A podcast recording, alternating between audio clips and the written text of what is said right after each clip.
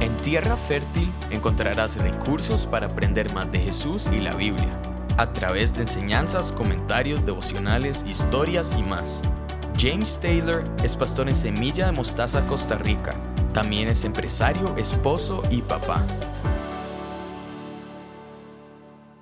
Hola a todos, ¿cómo están? Aquí estamos en un episodio más de En Tierra Fértil. Es un gusto poder saludarte a la distancia, bastante distancia, como nos piden en este tiempo. Y cómo cambian las cosas, ¿verdad? De un momento a otro, en 15 días, nuestro mundo cambió, nuestra realidad cambió. Recuerdo que eh, hace unos domingos estuvimos celebrando nuestro quinto aniversario como, como iglesia. Tuvimos una iglesia completamente llena, eh, felices de recibir a tantas personas. Y el domingo siguiente eh, no había nadie, mantuvimos nuestro servicio un domingo más. Y el domingo siguiente, eh, que fue el domingo pasado, enseñé a, un auditorio vacío grabando y, y el domingo se conectó bastante gente. Pero como me ha gustado recordar, estamos socialmente distanciados pero estamos espiritualmente conectados y hemos visto toda esta semana cómo Dios está haciendo cosas lindísimas, cómo estamos haciendo nuestro devocional, tanto que insistimos en hacer nuestro devocional, cómo estamos disfrutando del tiempo en familia, en fin, Dios nos está permitiendo vivir este tiempo, vivir este momento y, y bueno, precisamente de eso quiero hablarles. Para un tiempo como este que estamos viviendo, en donde hay temor, en donde hay eh, incertidumbre del futuro, en donde pues nos, ah, nos angustia, nos preocupa, eh, nos pone a, pensar muchísimo de cómo, cómo va a ser nuestra, nuestra vida a partir de ahora. En fin, todos estamos muy preocupados en nuestro trabajo, por nuestras familias, por las personas cercanas, teniendo las medidas muy sabiamente de no eh, eh, para no contagiarnos de esto. Pero eh, me gustaría que pudiéramos tener un tiempo juntos en donde analizamos precisamente esto de cómo, de cuál debería ser nuestra actitud en un tiempo como este. Y hay una historia en el Evangelio de Juan, en el capítulo 11, una historia que yo estoy seguro que vos has escuchado y es esta familia de tres hermanos que eran muy amigos de Jesús y Jesús constantemente los visitaba y tenía una relación cercana con ellos. Eh, esta familia amaba a Jesús y Jesús amaba a esta familia. Y, es en medio de, de, un momento muy difícil, en medio de una enfermedad. Eh, dice el texto en Juan capítulo 11 que estaba este hombre llamado Lázaro que era amigo de Jesús y, y de repente él vivía con sus hermanas, María y Marta, y de repente él se enfermó y, las hermanas le mandan este mensaje a Jesús, mandan este mensajero que, que caminó aproximadamente 32 kilómetros para ir a donde Jesús. Y, y, se acercó donde Jesús y le dijo, Señor, tu querido amigo está muy enfermo. Y, me, me, llama mucho la atención este mensaje de tu, tu querido amigo está muy enfermo. Eh, Jesús eh, amaba a Lázaro. Eh, hay una versión de la Biblia que dice que el mensajero le dijo, el que amas está muy enfermo. No le tuvo que decir el nombre, no le tuvo que eh, dar mayor explicación. Simplemente Jesús, el que amas, está muy enfermo. Y la palabra amor aquí es esta palabra eh, fileo, que es este amor de amigo. Eh, y me encanta porque yo veo en mi Biblia, más adelante en Juan, en el capítulo 15, Jesús se vuelve a donde sus discípulos y les dice, ya no les llamo siervos, ahora les llamo amigos.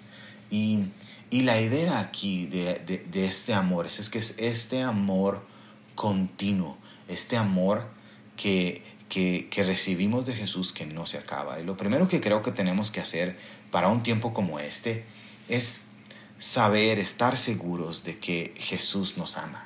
Y, y, esta es una gran lección porque sabio es el hombre y la mujer que aprende esto, que al acercarse a Jesús no se acerca en base al amor que Él tiene por Jesús, sino el amor que Jesús tiene por nosotros.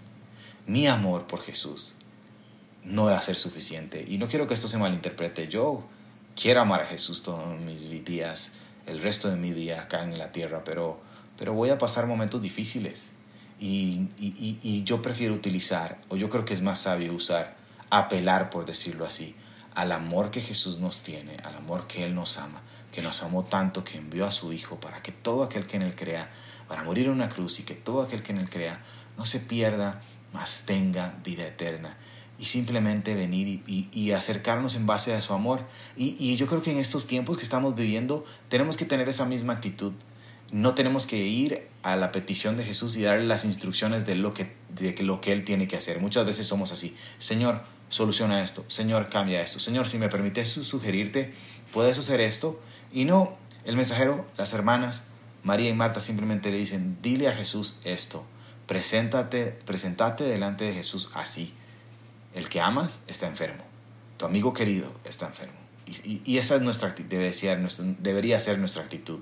Acercarnos a Jesús no exigiendo, sino comunicando, teniendo comunión con Él, diciéndole, Señor, aquí estamos, está pasando esto y, apelamos a tu amor.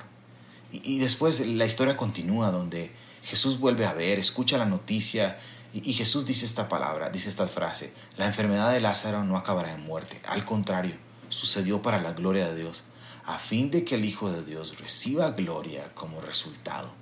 Ese fue el mensaje que recibieron Marta y María. Y, yo me imagino que el mensajero salió corriendo emocionado, le dijo a Marta y a María, es, eh, Jesús dijo que esto no va a terminar en muerte, tranquila, todo va a estar bien. Pero la historia nos cuenta que Jesús se quedó dos días más. Y, después de dos días, Jesús dijo, bueno, volvamos a Judea. Sus discípulos eh, eh, reaccionaron inmediatamente como, hey, rabí, eh, ¿para qué vamos a ir a Judea? Sí, bueno, la, la, historia nos cuenta que en Judea Jesús no le había ido muy bien, lo habían intentado apedrear, lo habían intentado matar, y, pues Jesús les dice en esta frase de que cada día tiene 12 horas de luz, durante el día la gente puede andar segura, puede ver porque tiene luz en este mundo, pero de noche se corre el riesgo de tropezar porque no hay luz. Y estas frases me hablan de que Jesús está en control, de que Jesús está diciendo tranquilos amigos, esta todavía no ha llegado mi hora, ya vendrá el tiempo de haber oscuridad, pero no es el tiempo. Y, y esto me encanta saber que nuestro Dios, que para un tiempo como este, tenemos que estar seguros de que Jesús tiene control de las cosas. De que Jesús, nosotros nos encanta eh, tener control del tiempo, tener control de las cosas, pero Jesús tiene control de todo. Y es en medio de este tiempo en que tenemos que estar seguros, que tenemos que eh, eh, reafirmar en nuestros corazones que Jesús tiene control de todo. Y después Jesús le dice a sus discípulos, hey, nuestro amigo Lázaro se ha dormido, pero ahora iré a despertarlo. Y los discípulos dijeron, qué salvada, bueno, si está dormido, no hay problema, entonces que se quede ahí tranquilito, que descanse, que se recupere. Pero Jesús les dijo, eh, no, Lázaro está muerto. Y Jesús dice estas palabras a sus discípulos y yo me imagino, me devuelvo a la casa de María y Marta, aferradas a la esperanza que Jesús dijo, la enfermedad de Lázaro no va a terminar en muerte. Pero Lázaro se murió. Y yo me imagino el caos en esa casa. Me imagino a una Marta preparando el funeral. Me imagino a María llorando en, en la presencia de Dios, pero también a la vez ministrando a las personas y cuidándolas. Me imagino las preguntas. ¿No era Jesús nuestro amigo? ¿Por qué no vino? ¿Dónde estaba Jesús cuando lo necesitábamos? La casa de María y Marta y de Lázaro estaba llena de tristeza y, y me imagino la pregunta, ¿por qué Jesús esperó dos días más? Y, y esas son muchas de las preguntas que en un tiempo como este nosotros nos hacemos. ¿Por qué no Dios no resuelve mis problemas ya? ¿Por qué Dios no saca una vacuna ya? ¿Por qué Dios no hace esto? ¿Por qué Dios no esto? ¿Por qué? Y yo creo que una de las cosas que deberíamos de descansar en un tiempo como este es que el Señor sabe exactamente lo que va a hacer. A nosotros nos toca confiar, a nosotros nos toca obedecer, pero Jesús sabe exactamente de qué se trata todo esto. Él sabe cuál es el propósito detrás de todo esto. ¡Ey! Nos está poniendo a leer nuestra Biblia nuevamente. Creo que ahí nos da un chispazo del propósito de todo esto. Está haciendo que las personas vuelvan a Jesús, se acerquen a Jesús. Nos está dando una plataforma para predicar el Evangelio. Y, tenemos muchas preguntas. Yo personalmente tengo muchas preguntas. Yo personalmente me veo muy afectado por esto. Pero quiero ver esto de, eh, desde un corazón lleno de fe. Y, Jesús deja claro que esto va a ser para su gloria en, en nuestra historia de hoy. Pero también creo que tiene que estar claro en nuestros corazones de que esta situación que estábamos viviendo, que este tiempo que estamos viviendo, también va a ser para la gloria de Dios. Jesús dice en el versículo 15, por el bien de ustedes me alegro de no haber estado ahí. Es decir, Jesús se alegra de no haber estado ahí. Dice, porque ahora ustedes van a creer y vamos a verlo, dice Jesús. Qué hermoso saber que cuando todo esto pase, vamos a ver vidas cambiadas y vidas transformadas. Vamos a estar alegres porque vamos a ver vidas transformadas. Y, la palabra creer aquí no es un tema de conocimiento. Ah, bueno, sí, yo, yo creo que Jesús en sí existe, existe un personaje llamado Jesús. No, la palabra creer aquí me habla de depositar mi confianza en Él. Y el versículo 16 es súper interesante. Eh, en Juan 11, 16 dice, Tomás, el que apodaban el gemelo, le dijo a sus discípulos, pues vámonos nosotros también y moriremos con Jesús entonces. Y eh, Tomás era conocido por no ser el no, estar muy lleno de fe, es conocido como el, Tomás el incrédulo. Creo que si nos trasladamos a estos tiempos, Tomás es probablemente el que se compró todo el papel higiénico del Price y, vació los supermercados. Eh, y, bueno, pues eh, Jesús les dice, vámonos. Y dice el texto que cuando llegaron a Betania, eh, le dijeron que Jesús ya llevaba cuatro días en la, perdón, que Lázaro ya llevaba cuatro días en la tumba. Ojo, esta, ojo qué interesante esto, amigos y familia. Eh, estos cuatro días me hablan de que ya definitivamente no había esperanza. Existía esta leyenda judía que decía que el espíritu de las personas al morir y al ser sepultadas rondaban alrededor de tres días de la tumba. Y después de eso el espíritu se iba, el alma se iba. Y, eh, aquí cuando Juan especifica que son cuatro días nada más. Significa que estaban sin esperanza. Jesús llegó cuando no había esperanza. Jesús llegó en el momento en que la esperanza terrenal se había acabado. Y, vamos a ver estas dos interacciones. Esta interacción, Jesús tiene esta interacción primero con Marta y después con María. Y, queremos, quiero que notes que dicen exactamente lo mismo. Marta se enteró de que había, de que, de que Jesús venía en camino y se fue y le dijo, Señor, si tan solo hubieras estado aquí, mi hermano no habría muerto. Y, le dice esta frase en el versículo 22, pero aún ahora yo sé que Dios te dará todo lo que le pidas. Jesús le dijo, tu hermano resucitará. Y Marta le dice, sí, claro, va a resucitar en el día final. Y, me encanta ver esto, me llama mucho la atención porque yo no siento a Marta como un, como un reclamo, yo siento Marta que que, que sí viene tal vez con esa actitud autoritaria que ella tiene, pero es más un desahogo. Eh, eh, no la veo golpeando el pecho a Jesús. Bueno, en fin, al, menos así yo lo siento. Y, y, y, y Marta, eh, en lugar de abrazar esta verdad que Jesús le dice, es decir, ella sabe lo que, sabe la palabra de Dios. Dice que, que, que todo, decir, Jesús, yo sé que todo lo que vos digas, todo lo que vos le pidas al Padre, Él te lo va a dar. Y, cuando Jesús le dice así, claro, Marta, sabes la teoría, eh, eh, y te lo digo, tu hermano resucitará. Y, Marta trata de, meterle teología al asunto y decir, no, claro, en el fin de los tiempos. ¿Y, cómo le costó a Marta eh, decir, ok, yo abrazo esta verdad que Jesús me está dando? Creo que hoy es el momento de que vos y yo abracemos las verdades de Jesús.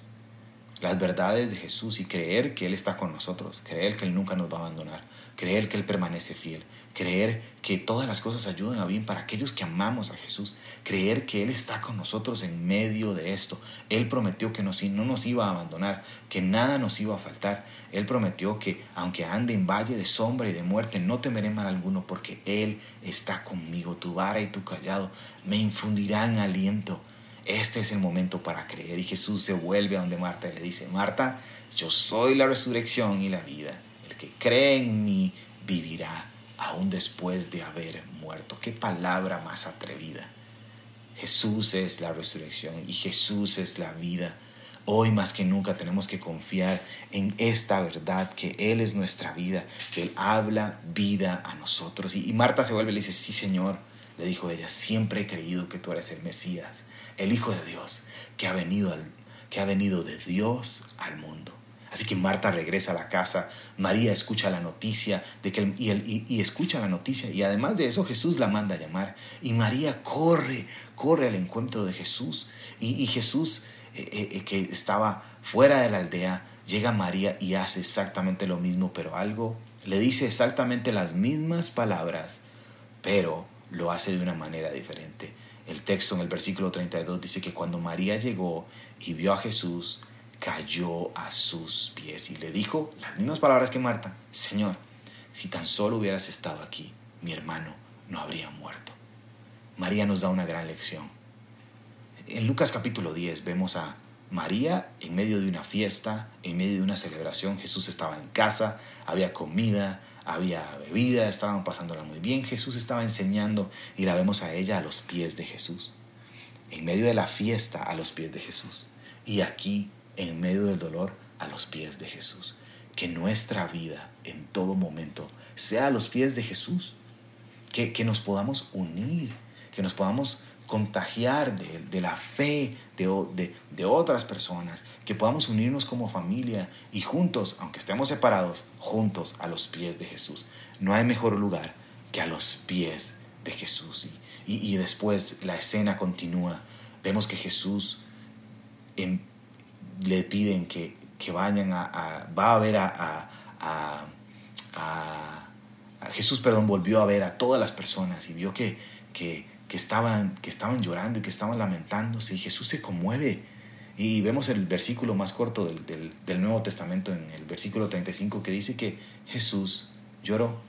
Y una de las cosas que yo quiero recordarte hoy y recordarme a mí es que Jesús se lamenta con nosotros.